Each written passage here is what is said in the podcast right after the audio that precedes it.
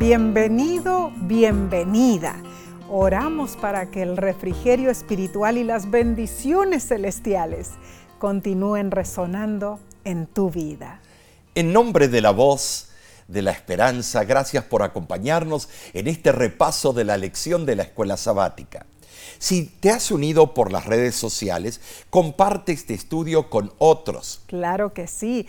Ahora, Omar, antes de continuar, debemos hacer lo más importante, pedir a Dios que nos guíe al estudiar y escudriñar la Biblia. Oremos. Querido y amoroso Padre Celestial, en este momento rogamos que limpies nuestro corazón y nuestra mente para que podamos entender este estudio de tu santa palabra. Te lo pedimos en el nombre de Cristo Jesús. Amén. Amén. Hoy saludamos en Cristo a nuestra hermana Irma Rosa. Oh, sí. Nos escribió lo siguiente, Nessie. A ver, a ver. Felicitaciones, pastor y esposa, por su lindo matrimonio. Dios les siga bendiciendo con vida y salud. Los veo desde Sydney, Australia, Nessie, donde vivo por 40 años.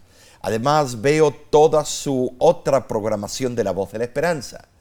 Recuerdo cuando era niña mis padres escuchaban la voz de la esperanza por radio y ahora yo los puedo escuchar y ver también. Qué gran bendición, dice, es tenerlos y aprender cada día más de las cosas de Dios. Si no los conozco en persona acá en la tierra, seguro los conoceré en el cielo. Qué lindo. Qué lindo Un saludo tan alentador. Gracias, hermana Irma, por sus lindas palabras. Dios le siga bendiciendo ricamente y prepárese. Deseamos verla en la patria celestial. Amén. Así es. Eh, bien, eh, ¿qué te parece, Nesí, si iniciamos el repaso de la lección número 9 para el 2 de diciembre 2023? Tremendo cómo pasa el tiempo, ¿eh? Claro. Y se titula Misión en favor de los poderosos. Oh, este tema toca teclas sensitivas. Oh, Omar. sí. Thomas Jefferson, el tercer presidente y el principal, principal autor perdón, de la Declaración de Independencia de Estados Unidos, dijo, espero que nuestra sabiduría crezca con nuestro poder y nos enseñe que cuanto menos usemos nuestro poder, mayor será. Pero tristemente vemos naciones siendo gobernadas por personas insensatas, eh, parecen chiquilines y en muchas instancias crueles. El texto de esta semana es claro. Así es. En Mateo capítulo 16, versículo 26, dice así porque ¿qué aprovechará al hombre si ganare todo el mundo y perdiere su alma? ¿O qué recompensa dará el hombre por su alma? Cristo emplea aquí una vigorosa ilustración para resaltar una verdad eterna. Oh, sí. Hermanos, no hay respuesta adecuada para estas preguntas. El verdadero Hijo de Dios debe renunciarse a sí mismo, renunciar a sus propios planes y deseos. Debe estar dispuesto a seguir en las pisadas de quién más, de Jesús. Y esto en verdad es algo muy serio e importante para todos nosotros los seres humanos. El comentario bíblico de Juan Calvino sobre el texto de esta semana dice, qué descuido y qué brutal estupidez es esta que los hombres están tan apegados al mundo y tan ocupados con sus asuntos que no se dan cuenta de por qué nacieron. De hecho, se reconoce universalmente que el alma es de mayor valor que todas las riquezas y goces del mundo. Sin embargo, los hombres están tan cegados por las opiniones carnales que consciente y voluntariamente abandonan sus almas a la destrucción. Para que el mundo no nos fascine con sus encantos, recordemos el inmenso valor de nuestra alma. Si esto se considera seriamente, fácilmente disipará las vanas imaginaciones de la felicidad terrenal. Tremendo comentario de Juan Calvino. Eh, es interesante cómo él encaraba esta dinámica. Pero también hay un comentario de Charles Box que dice lo siguiente. Negarse a sí mismo significa negar la idea personal y aceptar la palabra de Dios como la única verdad absoluta. Seguir a Jesús significa aprender su estilo de vida e imitarlo. Nuestro mayor desafío no es la montaña más alta o la velocidad más rápida. Nuestro mayor desafío es seguir a Jesús. Esto significa que se harán verdaderos sacrificios por Dios. Dios espera que te entregues. Los que viven para la gloria de Dios recibirán la recompensa eterna, la vida eterna. Bueno, aunque la Biblia fue escrita hace muchos años, es la revelación de la verdad de Dios para nuestro mundo hoy. Y entre las muchas verdades que revela está la de la naturaleza humana. Todos somos pecadores necesitados de la gracia divina. Esto incluye a los ricos y poderosos. En verdad, los ricos y poderosos de los tiempos bíblicos no eran diferentes de los ricos y poderosos de los tiempos modernos, especialmente en su búsqueda de riqueza, fama, poder, que a menudo, aunque no siempre, lo hacen a expensas de los vulnerables.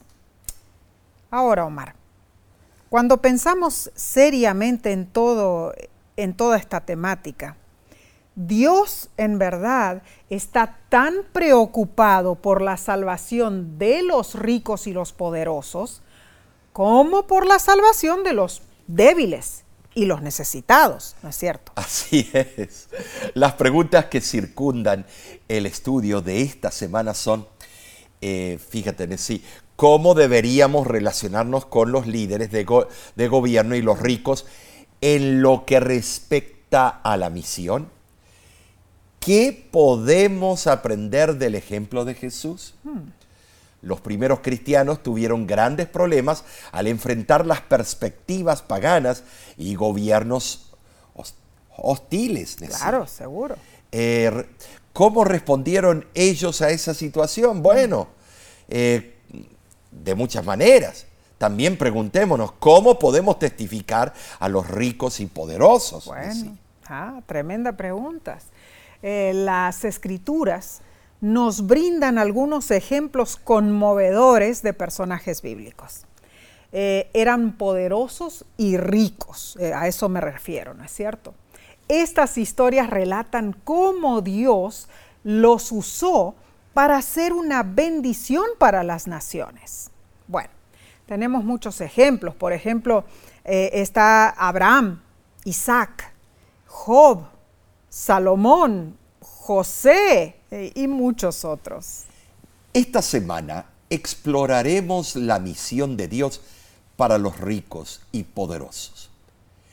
Veremos cómo Dios alcanzó a muchas personas acaudaladas en tiempos bíblicos y cómo está llamándonos y preparándonos hoy como adventistas del séptimo día para que también testifiquemos a ese tipo de personas.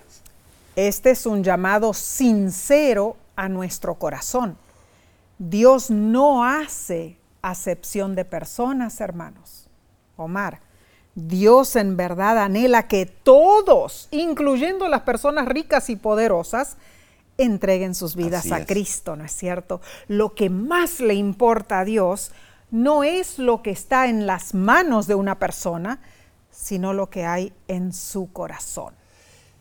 Tremendo.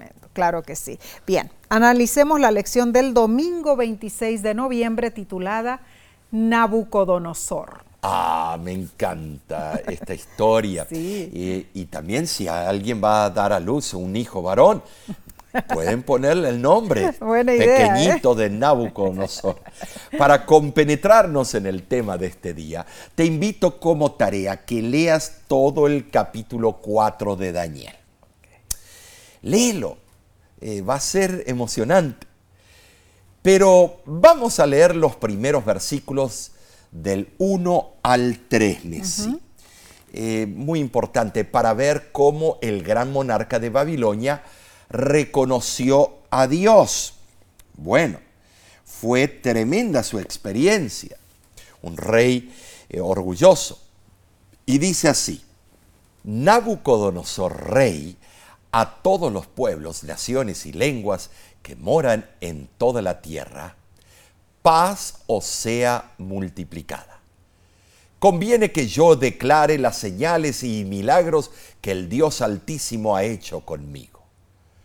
Cuán grandes son sus señales y cuán potentes sus maravillas, su reino, reino sempiterno y su señorío de generación en generación.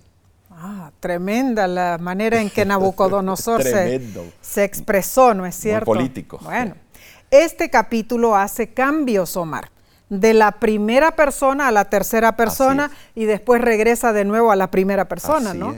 Bueno, muchos eruditos suponen que Daniel escribió el edicto ah, por orden del rey o que como principal consejero de Nabucodonosor, Daniel añadió ciertas partes al edicto escrito por el rey mismo. Bueno, el edicto en sí reflejaba los sentimientos del rey cuando ya había sido completamente restablecidas sus facultades mentales. O sea, esto fue después de todo el problema, ¿no es cierto? Los acontecimientos en realidad, Omar, eh, pertenecen a la segunda mitad del reinado de 43 años de Nabucodonosor. Así es. Resulta ser que el rey florecía en su palacio babilónico, tenía gran poder y olvidó su responsabilidad para con Dios, aquel que le había dado su grandeza. Como en el caso del sueño de Daniel capítulo 2, fueron convocados los sabios. Pero en esta instancia el rey no había olvidado su sueño. Después que todos los sabios de las ciencias ocultas demostraron su incapacidad para satisfacer al rey, este mandó llamar al hombre que ya en una oportunidad anterior había demostrado su habilidad e inteligencia superiores en la interpretación de sueños, Daniel. Ahora, Nabucodonosor recordaba lo que había aprendido anteriormente respecto al eminente don profético de ese hebreo y su comunión con el único Dios verdadero. Asimismo, decidió seguir los pasos requeridos por la corte real babilónica de llamar primero a sus sabios y agoreros. Sin duda, a esta altura, Nabucodonosor entendía que Dios le había dado sabiduría completa Daniel. Entonces, nuevamente Daniel se presentó delante del rey y comprendió inmediatamente el sueño y sus consecuencias. Oh, me imagino que Daniel debe haberse sentido turbado por la responsabilidad de revelar el terrible significado del sueño al rey. Y Omar, lógicamente, Nabucodonosor notó la consternación que se reflejaba en el rostro de Daniel. Por la naturaleza del sueño, difícilmente el rey podría haber esperado algo agradable. Por eso, animó a su fiel cortesano a que le presentara toda la verdad sin temor de incurrir en el desagrado real. Daniel le anunció que el árbol en el sueño representaba al mismo Nabucodonosor, que sería grandemente castigado. Las palabras del mensajero celestial implicaban una situación horrenda y todo lo que dijo sucedió. Los magos fueron incapaces de prevenir eh, el, castigo del rey. No se indica la razón de la expulsión de Nabucodonosor de la sociedad en ese momento. Se puede concluir que el castigo fue la demencia, no solo por las observaciones generales del versículo que describe su futuro, sino también por la declaración de que su razón fue devuelta en el versículo 34. Muy cierto. Llegó a ser como las bestias del campo, hasta comer pasto del campo. Tremendo. Eh, eh, resultó ser que 12 meses después que Daniel le interpretó el sueño, el rey presumió y se alardeó diciendo, no es esta la gran Babilonia que yo edifiqué. Se creyó la divina pomada. Sí, claro. En una inscripción babilónica, el orgulloso Nabucodonosor proclamó lo siguiente, construí yo el palacio, el asiento de mi realeza, el vínculo de la raza de los hombres, la morada del triunfo y el regocijo. Wow. Tremendo de orgullo. Se creía, ¿no? Oh, el papá de, mm. de Tarzán. Los demás ya sabemos. Las arrogantes exclamaciones del rey fueron seguidas por su humillación. Mm que le fue anunciada por una voz celestial. Bueno, no se dice si esa voz fue oída por el rey solamente o si su séquito también oyó las palabras divinas. Pasaron siete largos años para que finalmente el rey recuperara la razón y reconociera al verdadero Dios. Cuando avergonzado levantó la vista al cielo en oración, fue elevado de la condición de una bestia bruta a reconocer el poder de Dios. Un cambio drástico en verdad. El que por siete años yaciera por tierra, impotente y humillado, ahora fue una vez más exaltado a la dignidad humana, la que Dios ha concedido a todas sus criaturas. Aquí vemos claramente que Dios también se preocupa por los poderosos. Y Omar, lo fundamental de este milagro, o sea, del caso de Nabucodonosor, se repite hoy día, aunque, bueno, en forma menos espectacular quizá, en la conversión de cada pecador. Tremendo. Sí. Daniel capítulo 4 versículo 37 dice, ahora yo Nabucodonosor alabo, engrandezco y glorifico al Rey del cielo. Él puede humillar a los que andan con soberbia. Oh, que lo, lo, vivió en carne propia. Oh, si todos los ricos, poderosos y altivos entendieran esta verdad. Mm. Esta historia nos enseña que Dios usa a creyentes comprometidos como Daniel para alcanzar a los incrédulos poderosos. Muy cierto, Omar.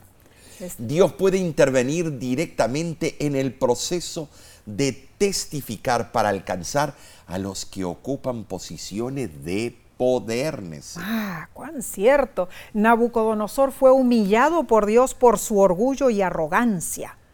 Esta fue una historia dramática. Así Pero hay otras maneras en que los ricos, los poderosos y los altivos pueden ser también humillados. Ahora, la altivez ataca a cualquier ser humano, hermano.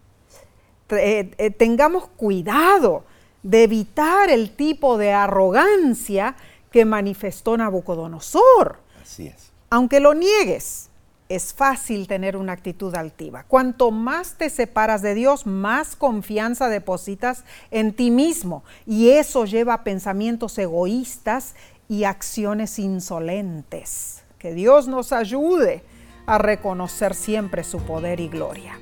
Seguiremos estudiando en unos segundos.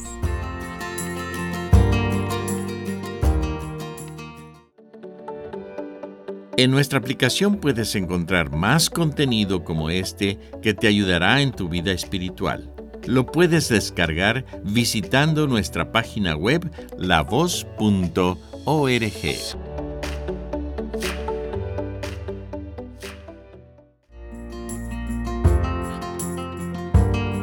Nos place tener tu compañía. Gracias por estudiar con nosotros y compartir este repaso con tus contactos en las redes sociales. La lección del lunes 27 de noviembre se titula Naamán. En Segunda de Reyes, capítulo 5, versículos del 1 al 19 en sí, se cuenta la historia del general Naamán de Siria. Resulta que Siria estaba frecuentemente en guerra contra Israel. Oh, sí. Hasta el día de hoy, ¿no es cierto? Pero en ese momento había paz. El relato muestra las vicisitudes de las dos naciones y da un cuadro interesante de las relaciones internacionales y costumbres de esos tiempos. Es muy cierto. Eh, Naman era un personaje muy importante, ¿no? Sí lo era. Había granjeado fama y honor con sus victorias, pero desgraciadamente era leproso. Así cuenta la Biblia. Aún así, retenía su cargo como comandante de los ejércitos sirios. Y Dios usó una niña cautiva, hebrea, para ministrar a ese poderoso militar. Oh, la guerra es cruel, Omar, en Sí, realidad. Esa niña había sido llevada a un país enemigo sin consuelo ni esperanza. La vida no parecía ofrecerle gran cosa y ella podría haberse amargado si se hubiera dedicado a pensar solamente en su desgracia. Pero aún sí, en tierra extraña, Dios tenía un servicio para que ella realizara. Oh, sí. Se nota que era una niña que tenía un carácter especial que Dios eh, dijo, voy a utilizarla a ella. Tremendo. Ahora, aunque cautiva, la niña no se olvidó de su patria ni de su Dios. Tampoco pensó mal de los que la habían apresado y la obligaban a la servidumbre. Simpatizó con su amo enfermo y con su esposa y deseando que el general sanara, le informó del profeta Eliseo. La lepra era una enfermedad incurable. Pero los padres de aquella niña hebrea le habían enseñado que para Dios no hay nada imposible. Y la niña dio ese maravilloso testimonio en favor del Dios de Israel en una tierra que no lo conocía. Namán se enteró de la existencia de un poder que está por encima del poder de los hombres. ¿Por qué? Porque un padre y una madre fieles habían enseñado a, su hijita a amar al Señor y a confiar en Él. Poderoso testimonio. Y Namán creyó porque la niña creía. Y la fe de la jovencita no solo creó confianza en el general de los ejércitos sirios, sino que también creó cierto grado de confianza en el mismo corazón del rey de Siria. ¿Sabes, Nesí? Eh, ocurrió que Namán eh, reconoció a Eliseo como varón de Dios y portavoz del cielo. Así fue. Y al actuar según le había ordenado el profeta, sanó de su lepra. Tremendo. Es tremendo. tremenda la historia. Ahora, después de haber sanado, Naamán hizo dos Oh, pedidos. ahí, ahí viene la esencia de la historia. Claro, dos pedidos que hoy sonarían completamente absurdos.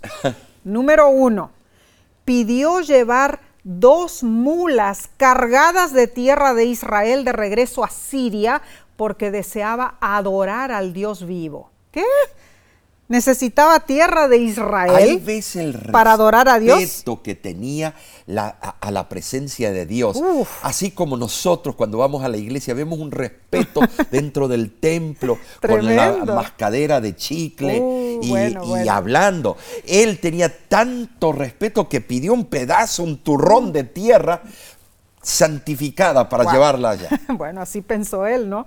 Y segundo, Naamán pidió permiso para inclinarse con su rey en el templo de Rimón, no como un acto de adoración, sino como parte de su responsabilidad, de su trabajo, pues él era la mano derecha del rey sirio y necesitaba estar a su lado en todo momento. ¿Cómo entender esto? Omar? bueno, bueno, bueno.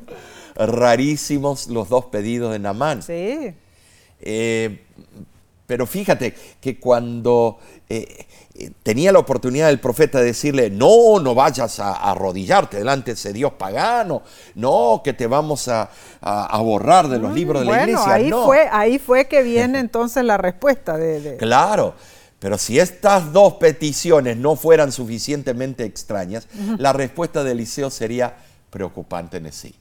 Que un pastor conteste de esa manera hoy en día en muchas iglesias. ¿Qué contestó? Oh, A ver. El profeta le dijo, ve en paz. Wow. No le dio una lista larga ultimátum. de ultimátum de lo que iba a pasar con él si hacía No, eso. no, no. Como si estuviera de acuerdo con Namán. Wow. No Tremendo. estaba de acuerdo, pero sin embargo, la sorprendente respuesta de Eliseo no fue un estímulo para que Namán continuara con sus prácticas idólatras. No, claro. Lo más probable es que Eliseo confiaba que Dios continuaría obrando en la vida del general y poco a poco iba a venir la madurez en su conversión. En forma paulatina. Claro, nos tenemos que ir a la cañona, Seguro que eh, sí. ser eh, Bueno. dogmáticos. Ahora, pensemos en esto, hermanos. Con su confesión, Namán ya había dado un gran paso hacia adelante en su vida espiritual, ¿no es cierto? Dios había orquestado su encuentro con Eliseo. El profeta reconoció ese, progre- ese progreso y probablemente pensó que sería prudente no ir demasiado rápido a otros asuntos de fe y doctrina que quizá Namán aún no estaba dispuesto a aceptar. Más allá del milagro físico en sí, eh, Namán ahora creía en el único Dios verdadero. Amén. Pero aún tenía creencias paganas. Claro. Que tenía que vencer. Pero Dios tuvo paciencia con él y así lo debes tener tú en el trabajo misionero. El hecho de que tomara tierra de Israel indicaba que él no entendía completamente al Dios creador. No había un poder mágico en esa tierra. Posiblemente asumió que necesitaba llevar la tierra porque su cosmovisión de Dios era territorial, Claro. como sus dioses anteriores. Quizá quería construir un altar con la tierra de Israel. Ahora, hermanos, sea lo que sea, su creencia en Dios estaba mezclada con sus antiguas creencias. La historia de Naamán abre nuestros ojos, ¿no es cierto? Queremos que los no cristianos vengan a Jesús hoy, ya, rapidito. Pero los cambios en la creencia toman tiempo. Ahora, el segundo pedido de Naamán fue más chocante aún, inclinarse con su rey ante los dioses paganos. Pero debemos entender que Naamán tenía deberes que cumplir que planteaban un desafío a su nueva fe. Tremendo. Es importante que los nuevos creyentes, especialmente aquellos que provienen de otras religiones, obtengan nuestro paciente apoyo y orientación mientras se enfrentan los requisitos culturales y sociales de su vida pasada. Lo maravilloso fue que Naamán dejó su país pagano como leproso y regresó como un hombre sano y como un creyente en el Dios creador. Pero acababa de comenzar su peregrinaje y necesitaba tiempo para crecer espiritualmente. Oh, paciencia, paciencia. ¿Qué lecciones podemos aprender de esta historia, no es cierto? En cuanto a no presionar demasiado a las personas, especialmente aquellas que provienen de un entorno o cultura no cristiana. Leo del libro El Consejo de las Notas Biográficas de Elena de White, página 233. Debemos trabajar con oración y amor, con fe y paciencia incansable, esperándolo todo y creyéndolo todo con la sabiduría de la serpiente y la humildad de la paloma, a fin de ganar almas para Cristo. Hermano, hermana, esto es sumamente importante que lo entendamos y lo pongamos en práctica. Omar, debemos hacer la obra de Dios, pero debemos ser pacientes con las almas, Así ¿no es es, cierto? sí, claro que sí. Bien, pasemos a la lección del martes 28 de noviembre titulada Testificar a los instruidos. Nicodemo. Después de limpiar el templo, Jesús tuvo un encuentro fascinante con Nicodemo. Así fue. Un hombre instruido, gobernante de los judíos, maestro de Israel. Nicodemo conocía bien los escritos bíblicos y tenía hambre espiritual por aprender más Claro. de sí. era uno de los pocos líderes religiosos receptivos a las enseñanzas de Jesús. Parecía ser un fiel seguidor de Dios. Guardaba los mandamientos, era un líder respetado entre los judíos, era poderoso y adinerado. Seguro que sí. Además, Nicodemo era fariseo, miembro del Consejo Nacional, el Sanedrín. Ahora, hermanos, la entrevista de Nicodemo con Jesús ocurrió por la noche, ¿no es cierto? Pero la penumbra no escondió el corazón del fariseo. Jesús sabía lo que había en el hombre reconoció en ese dirigente a un sincero buscador de la verdad, uno a quien se le podía confiar un conocimiento claro y completo de la misión salvífica. Nicodemo acudió a Jesús porque sus enseñanzas lo habían convencido, pero su orgullo le impidió confesar abiertamente a Jesús como Señor. Incluso después de su convicción de que Jesús era el Mesías, no reconoció abiertamente que era un seguidor del humilde Nazareno, hasta después de su crucifixión. Nicodemo era cauteloso por naturaleza, pero esa noche lo cambió para siempre. La semilla sembrada durante la conversación con Jesús cayó en terreno fértil y más tarde produjo una abundante cosecha. Nicodemo entendía la demostración de la aprobación divina manifiesta en las palabras y obras de Jesús. Él fue uno de los muchos que creyeron. Se convenció por la evidencia a sus conclusiones lógicas. Pero, aunque lo llamó rabí y maestro, Jesús desdeñó la lisonja que Nicodemo le brindó y dirigió su respuesta a la tácita súplica en procura de verdad implícita en el hecho de que Nicodemo lo había buscado para una entrevista privada.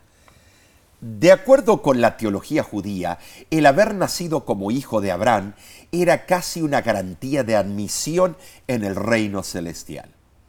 Pero a fin de ser salvos, los que no eran judíos debían convertirse en hijos de Abraham por adopción y circuncisión. A Nicodemo no le habría sorprendido oír que Jesús afirmara que los que no eran judíos debían nacer de nuevo a fin de ver el reino de Dios. Pero, Nesí, pero, aquí viene el gran pero, la idea de que él, un respetable judío, famoso estuviera fuera del círculo de la salvación, era un pensamiento nuevo e inquietante. Oh, más que seguro. Sin rodeos, Jesús le dijo al líder que debía nacer de nuevo.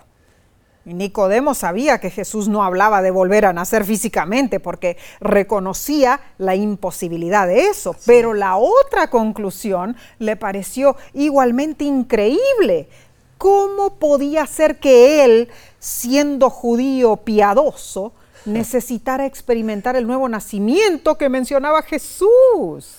Oh, imagínate cómo él, oh. de la raza perfecta. Sí, claro. Nicodemo enfrentó un dilema. No podía aceptar la primera alternativa y no estaba dispuesto a aceptar la segunda. Los fariseos pretendían, sí, poseer un grado superior de justicia. Claro. Rehusaban el bautismo como lo explica Lucas 7:30 porque Juan el Bautista predicaba la necesidad de arrepentimiento y mm. ellos no tienen que arrepentirse. Nicodemo anticipaba su automática entrada al cielo por haber nacido judío. Claro. Pero Jesús le declaró que él necesitaba una transformación completa de su vida, de adentro para afuera, mediante el poder del Espíritu Santo. Cuán cierto, Mar. En verdad, el razonamiento engañoso de que el nuevo nacimiento es una ficción de la imaginación mm. debido a que ah, no se lo ve con los ojos de la carne, no tiene más validez que si se lo usara para negar la acción del viento porque éste no se ve. Hermanos, en cada caso, el creer debe basarse en los efectos que se producen Si Nicodemo hubiese experimentado el nuevo nacimiento, no solo lo hubiera comprendido, sino que hubiera podido hablar con inteligencia acerca del bautismo a otros. Pero la conversión llegó paulatinamente a su corazón. Esto me recuerda a un profesional que conocí en Glendale, California. Lo voy a llamar el doctor José, digamos, para proteger su identidad. Él había sido caballero de Colón, desarrollando y apoyando muchos proyectos orientados al fortalecimiento mundial de la fe católica. En cierta ocasión, alguien le obsequió el libro El conflicto de los siglos. Al leerlo sintió sed por estudiar más a fondo la Biblia. Pasaron varios años y fue llamado a venir a Estados Unidos de América para trabajar en el programa Let's Move, encabezado por la primera dama Michelle Obama, destinado a acabar con la obesidad infantil. Sabes, Nessie, me tocó, nos tocó dar una semana de evangelismo en Glendale y el doctor asistía cada noche. Así fue. La temática era eh, de profecías, la gran batalla entre el bien y el mal, entre Cristo y Satanás. Así fue. Él se me acercaba a menudo, me hacía preguntas y yo le contestaba con un escrito está, pero no forzaba su decisión. En la última reunión, mientras yo presentaba mi tema, el doctor se puso de pie, me interrumpió y dijo, todo lo que dice este pastor es verdad y está comprobado en la Biblia. Hoy decido aceptar a Cristo en mi vida. Tremendo.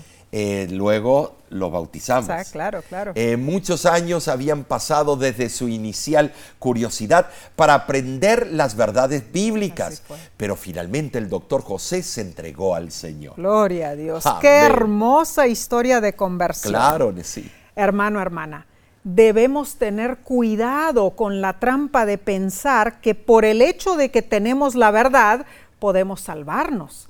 Y debemos tener cuidado en forzar la decisión de un alma diciéndole que solo nosotros tenemos la verdad. La obra del Espíritu Santo se cumple a su debido tiempo. Bien, seguiremos estudiando, lo haremos en unos instantes, volvemos enseguida.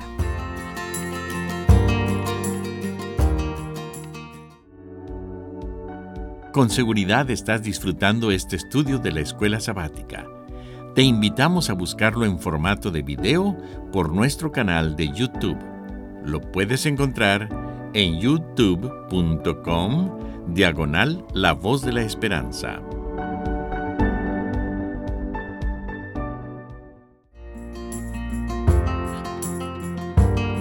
Estamos aprendiendo sobre cómo podemos compartir el Evangelio con los poderosos del mundo. Gracias por acompañarnos. Pasemos a la lección del miércoles 29 de noviembre titulada Misión en favor de los ricos. En esta sección veremos lo opuesto a la experiencia de Nicodemo. Oh, sí. Estudiaremos el caso de alguien que no aceptó a Jesús. La historia se encuentra en Mateo capítulo 19, versículos 16 al 22. Los discípulos buscaron impedir a las madres atraer a sus hijos a Jesús. Así fue. Ah, les molestaba. Sí. Pero inmediatamente después de que Jesús bendijera a los niños, llegó corriendo un joven rico y a ese los discípulos no le impidieron. Pase su majestad. Eh, eh, así hacemos en las iglesias a veces. A la chusma le impedimos. ¿Quién es la chusma? Bueno, tú decides.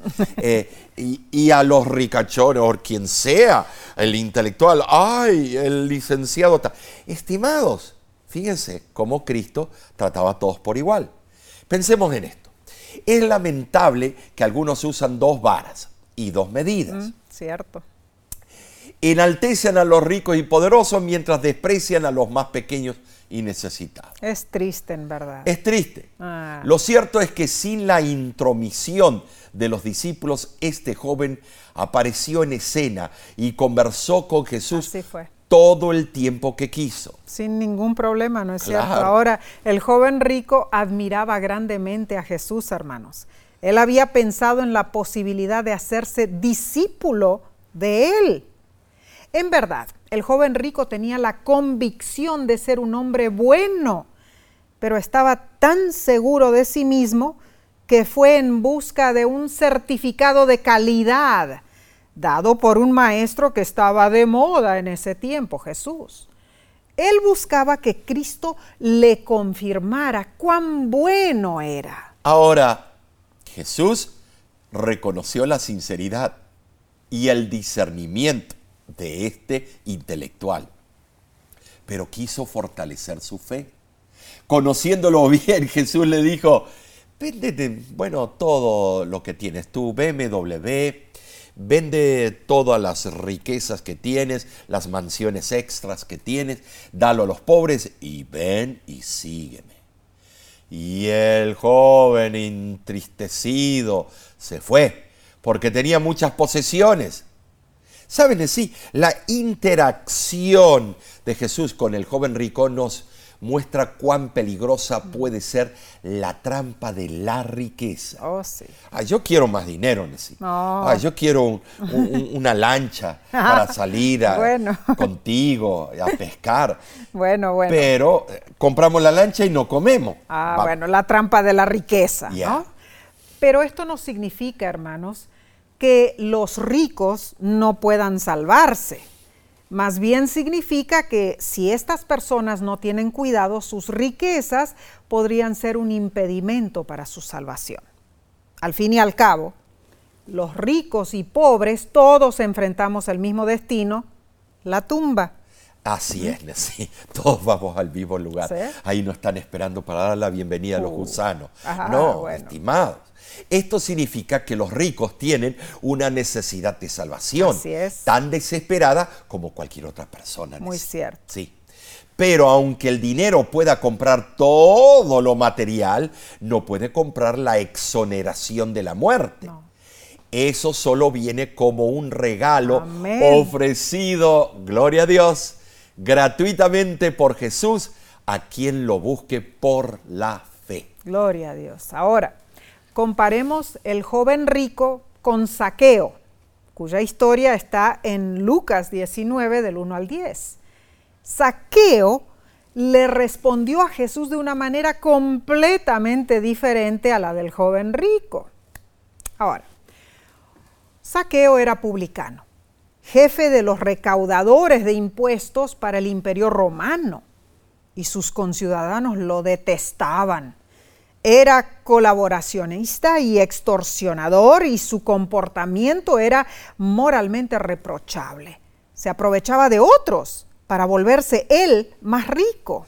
Ahora, hermanos, no sabemos exactamente cuándo Saqueo se arrepintió de sus pecados, pero sabemos que eso ocurrió. En él ocurrió conversión, hermanos.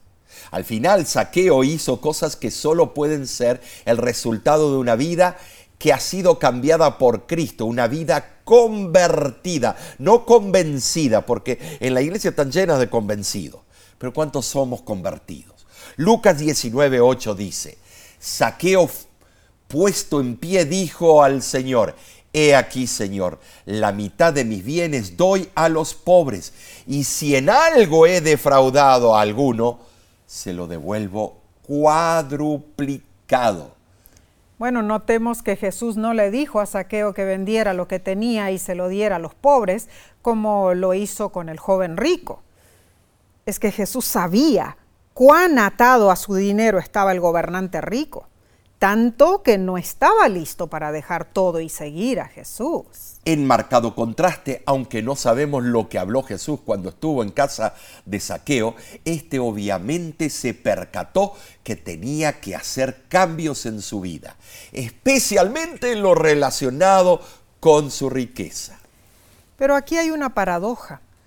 El arrepentido Saqueo le dijo sí a Jesús, mientras que el joven cumplidor de la ley rehuyó la propuesta de Cristo porque estaba demasiado apegado a sus riquezas, a su seguridad, a sus eh, prácticas religiosas y a su autocomplacencia. La respuesta de Saqueo, en contraste, fue espontánea, porque permitió que su vida estuviera en manos del Señor. Por otro lado, el joven que llevaba largo tiempo reflexionando sobre su salvación, cumpliendo los mandamientos, le dio la espalda a Jesús. Bueno, en la Biblia hay muchos casos. El joven rico no fue el único que se excusó con Jesús para no seguirle. Hubo uno que dijo, déjame entrar primero, enterrar primero a mi padre. Otro dijo, déjame despedirme de mi familia. Sin embargo, Jesús pide una respuesta rápida y confiada, incluso hoy en día. Saben, sí, me voy a detener un poquito, algo curioso. Hace un tiempo atrás eh, encontraron culpable a un expresidente eh, de estafar a los bancos y estafar a los mercaderes, mm. quien él contrató. Aquí en Estados Unidos, ¿no? Eh, bueno, no digamos qué país. Entonces, eh, pero no te preocupes, la solución está. Porque ese expresidente va a hacer lo mismo que hizo Saqueo. Oh, sí, seguro. O él va a devolver a cada uno que estafó cuatro veces más. ¿Qué les parece, hermano? Si los eh, políticos de nuestros países, de toda Latinoamérica, hicieran eso, mm. qué bien que estarían nuestros países. La verdad que sí. Ay, pero dejemos esa broma o esa sátira. Eh, nosotros también ponemos excusas. Cierto. El trabajo, los niños, la falta de tiempo, los estudios, las deudas. Queremos decir un sí rotundo como el de saqueo, pero no reconocemos nuestros pecados. Oh, Saben, sí, muchas veces nos instalamos en la comodidad de nuestro cristianismo conocido y nos examinamos no nos examinamos como debiéramos mm. para ver lo que tenemos que cambiar, no hacemos un inventario, mm. o sea, no, Es serio esto, Mar, tremendo, tremendo. Mateo 16, 26 dice, porque ¿qué aprovechará el hombre si ganare todo el mundo y perdiere su alma? Hermano, hermana, debemos dejar la comodidad del joven rico y aventurarnos a confiar en Cristo como saqueo. ¿Cómo lo podemos lograr? Jesús dijo en Mateo 19, 26, para los hombres esto es imposible, mas para Dios todo es posible. No escatimes el poder de Dios. Deja a un lado tus excusas y lo que te aferra al mundo y entrégale tu vida por completo. Bien, Pasemos al estudio del jueves 30 de noviembre titulado Misión en favor de los poderosos. En la Biblia, muchos poderosos acudieron a Jesús y Él los atendió. Ahora, muchos de ellos no siguieron a Jesús de inmediato. Esperaron hasta estar seguros de que Él era verdaderamente el Mesías. Eso sucedió con Nicodemo y José de Arimatea. Leamos Mateo eh, capítulo 27 versículos del 57 al 60. Dice, cuando llegó la noche vino un hombre rico de Arimatea llamado José, que también había sido discípulo de Jesús. Este fue a Pilato y pidió el cuerpo de Jesús. Entonces Pilato mandó que se le diese el cuerpo, y tomando José el cuerpo, lo envolvió en una sábana, en una sábana limpia y lo puso en su sepulcro nuevo que había labrado en la peña. Y después de hacer rodar una gran piedra a la entrada del sepulcro, se fue.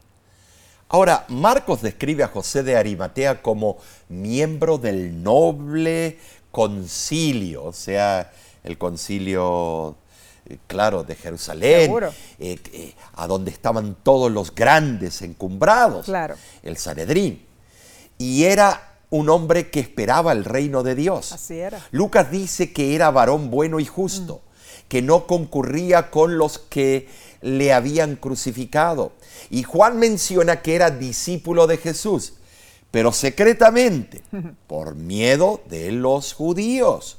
Juan también describe que Nicodemo cooperó con José en las diligencias para sepultar a Jesús. Ahora pensemos en esto, hermanos. Ambos habían sido excluidos de los juicios de Jesús ante el Sanedrín porque antes habían hablado en favor de Jesús. Sin embargo, se presentaron sin temor para hacer lo que ningún otro amigo de Jesús podía hacer, pagar por los gastos de su sepultura. Nicodemo fue a comprar especias para embalsamar el cuerpo de Jesús. Simultáneamente José de Arimatea fue a ver a Pilato. El tiempo era escaso. Era viernes por la tarde y la tarea debía completarse antes de la puesta del sol. ¿Saben? Sí, debe haber, eh, bueno, demandado valor, manifestar simpatía por uno acusado por la Suprema Corte Judía, mm. sí, como blasfemo y ejecutado como traidor de Roma. Uh, sí, Estos dos tuvieron valor. Sí, claro, y el valor de José y Nicodemo refulge con mayor brillo porque contrasta con la cobardía de los discípulos, ¿no es cierto? La ley de Moisés ordenaba que el cuerpo de un criminal crucificado fuera bajado antes de la puesta de sol. Era oprobioso que el cadáver permaneciera en la cruz durante el sábado.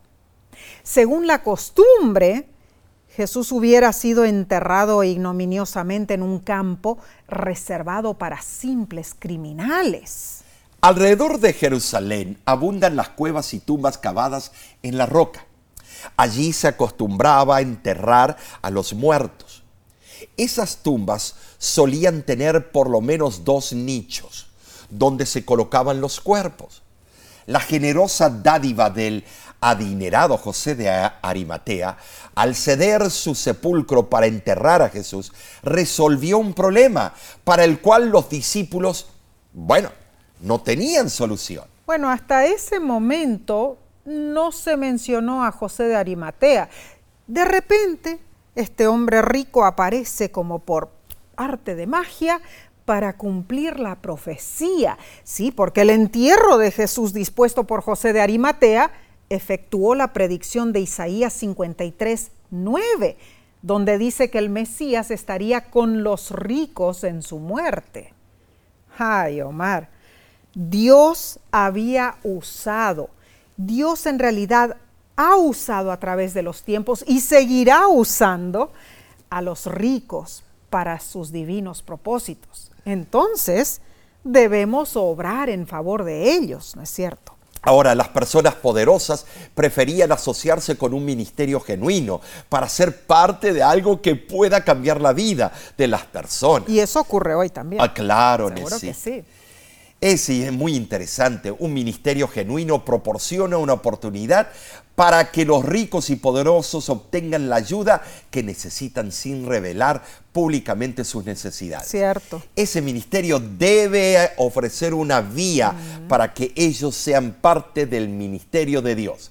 Debemos invertir tiempo para los ricos y poderosos de nuestra sociedad. Qué tremendo. Pero estamos llegando al final. Claro, claro. La lección nos presenta dos desafíos. El primero es, añade a tu lista de oración a alguien que esté en una posición de poder que no sea creyente, pero que sea alguien con quien puedas contactarte de vez en cuando.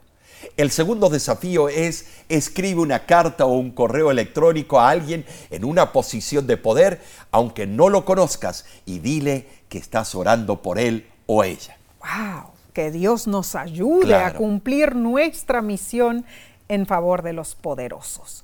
Repasemos, hermanos. Número uno, debemos evitar la arrogancia y la actitud altiva que manifestó Nabucodonosor. Número dos, no presionemos demasiado a las personas, especialmente las que provienen de un entorno no cristiano. Seamos pacientes con las almas. Número tres, evitemos pensar que porque tenemos la verdad nos salvaremos. La decisión de un alma no ocurre porque tenemos la verdad, sino por la obra del Espíritu Santo. Y número cuatro, dejemos la comodidad del joven rico y aventurémonos a confiar en Cristo como saqueo. Y número cinco, Dios ha usado y seguirá usando a los ricos y poderosos para sus divinos propósitos. Debemos obrar una, una misión especial en favor de ellos.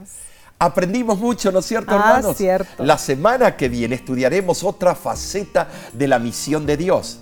La próxima semana, sí, la lección se titula Misión en favor de los no alcanzados, primera parte. Sintonízanos nuevamente y estudiemos juntos. Si no lo has hecho, inscríbete al canal de YouTube de La Voz de la Esperanza. Además de programas radiales, estudios bíblicos, esfuerzos de evangelismo público y consejos para la salud, también transmitimos temas de gran interés cada semana. Y de paso, sí, Este viernes. Este viernes, en la Claro serie, ¿cuál es la serie? Bueno, la el- gran controversia. El tema de la gran controversia se titula Su martirio, nuestra libertad. Ah, gracias por acompañarnos y por apoyar al Ministerio de la Voz de la Esperanza. Amén. Gracias por orar por nosotros. Gracias por tus donaciones. Amén. De nuestra parte oramos también por ti. Claro que sí. Y bueno, nos despedimos, pero Claro. por poquito tiempo, porque nos vemos enseguida la próxima semana. De- eh, y te decimos el versículo precioso de la Biblia. Dios te bendiga y te guarde. Dios haga resplandecer su rostro sobre ti, eh, tenga de ti misericordia. Dios alce sobre ti su rostro y ponga en ti paz.